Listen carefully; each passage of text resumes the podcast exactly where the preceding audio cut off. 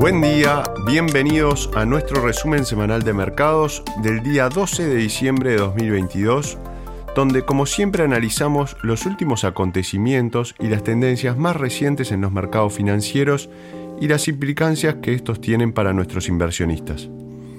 En Dominion buscamos estar lo más cerca posible de nuestro cliente acercando noticias y análisis desde una óptica un tanto distinta a la convencional. Santiago Queirolo quien les habla, Sales Manager de Dominion, y este informe fue preparado por nuestro equipo de Asset Management en Londres. A ver, este año ha sido difícil para los inversores. Tanto la renta fija como la renta variable han registrado importantes caídas de precios. De hecho, una cartera combinada de acciones y bonos han sufrido en promedio su peor año en cuanto a rentabilidad en casi un siglo. La inflación ha alcanzado su nivel más alto en 40 años, mientras que las tasas de interés han subido en los mercados desarrollados al ritmo más rápido de la historia. Esto nos lleva a hacernos la siguiente pregunta. ¿Qué podemos esperar para 2023? A modo de adelanto, la semana que viene dedicaremos nuestro último episodio de este año a analizar el lado comprador de la ecuación, o sea, qué activos, sectores y momento en que creemos debemos realizar estas compras de acuerdo a las actuales perspectivas económicas y geopolíticas.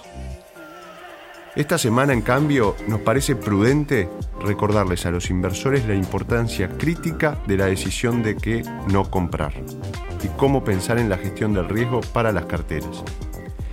Evitar determinados riesgos es clave para invertir con éxito a largo plazo del mismo modo que invertir en los activos adecuados es esencial para el éxito de la inversión.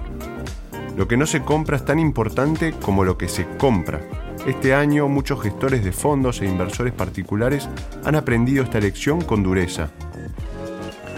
Tratar de predecir los resultados en 2023 de la guerra en Ucrania, los niveles de inflación, las tasas de interés o los resultados económicos es una tarea de tontos. Ninguna persona o institución tiene una visión especial para predecir lo impredecible. También sabemos por ciclos anteriores de guerra, pandemia y posterior inflación, ya hemos estado aquí antes, que los periodos de volatilidad e incertidumbre pueden durar mucho tiempo. Los ciclos inflacionarios del pasado rara vez han durado solo uno o dos años, sino que normalmente han dado lugar a ciclos de 5 a 10 años de volatilidad en los niveles de precios. Aunque no podemos predecir con exactitud datos concretos sobre cómo será la economía en 2023, sí podemos afirmar con cierta seguridad que probablemente se parecerá más a 2022, o sea, incertidumbre continuada, economía volátil e inflación, que por ejemplo al 2015, con crecimiento económico positivo y estable, inflación y tasas de interés bajas. Esto significa que el entorno de inversión probablemente seguirá favoreciendo lo que funcionó en 2022. Más sobre esto tendremos la semana que viene. Y lo que es más importante para el episodio de esta semana, el año que viene probablemente seguirá castigando aquellas inversiones y asignaciones de riesgo que recientemente han caído en desgracia. Un enfoque prudente a la hora de asumir y eludir riesgos para 2023 es evitar el riesgo de una pérdida catastrófica.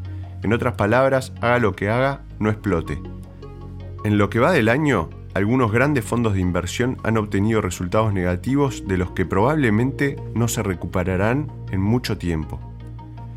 En junio de este año, Tiger Global, uno de los fondos de cobertura estrella de los últimos años del mercado del cista bursátil, había perdido un 50%.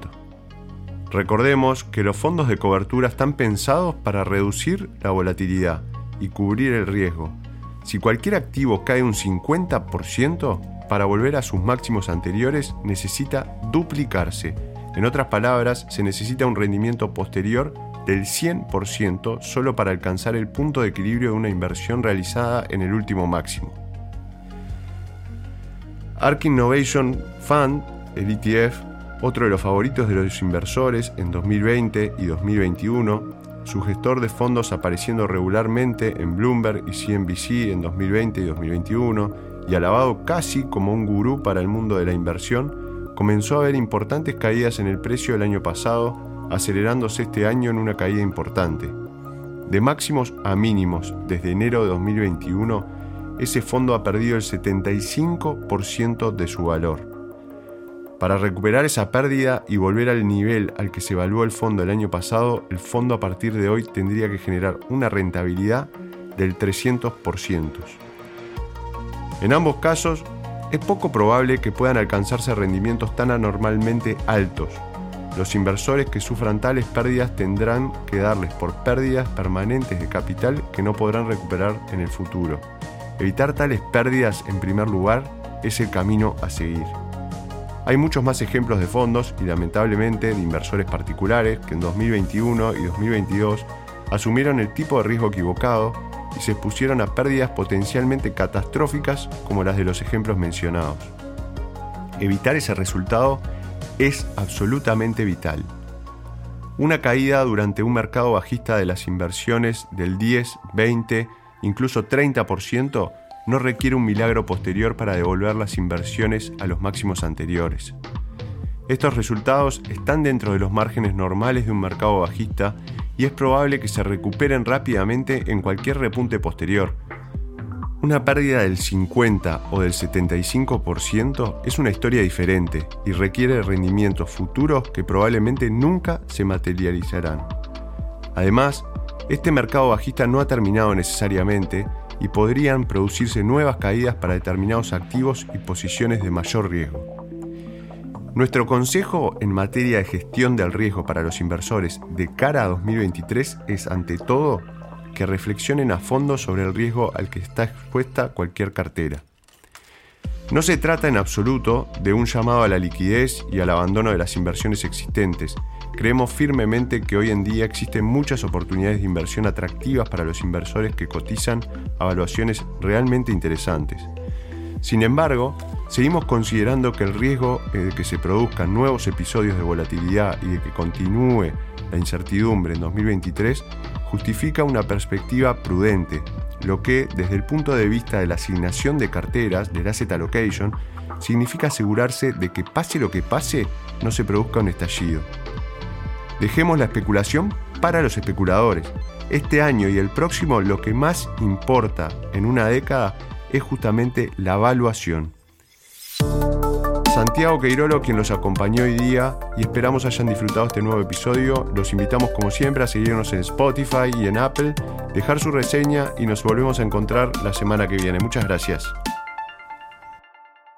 Las opiniones expresadas en este podcast pertenecen al autor en la fecha de publicación y no necesariamente a Dominion Fund Management Limited. El contenido de este podcast no pretende ser un asesoramiento de inversión y no se actualizará después de su publicación. Las imágenes, videos, citas bibliográficas y cualquier otro material de este tipo que pueda estar sujeto a derechos de autor se reproducen total o parcialmente en este artículo sobre la base del uso legítimo que se aplica a la información periodística y al comentario periodístico de los acontecimientos.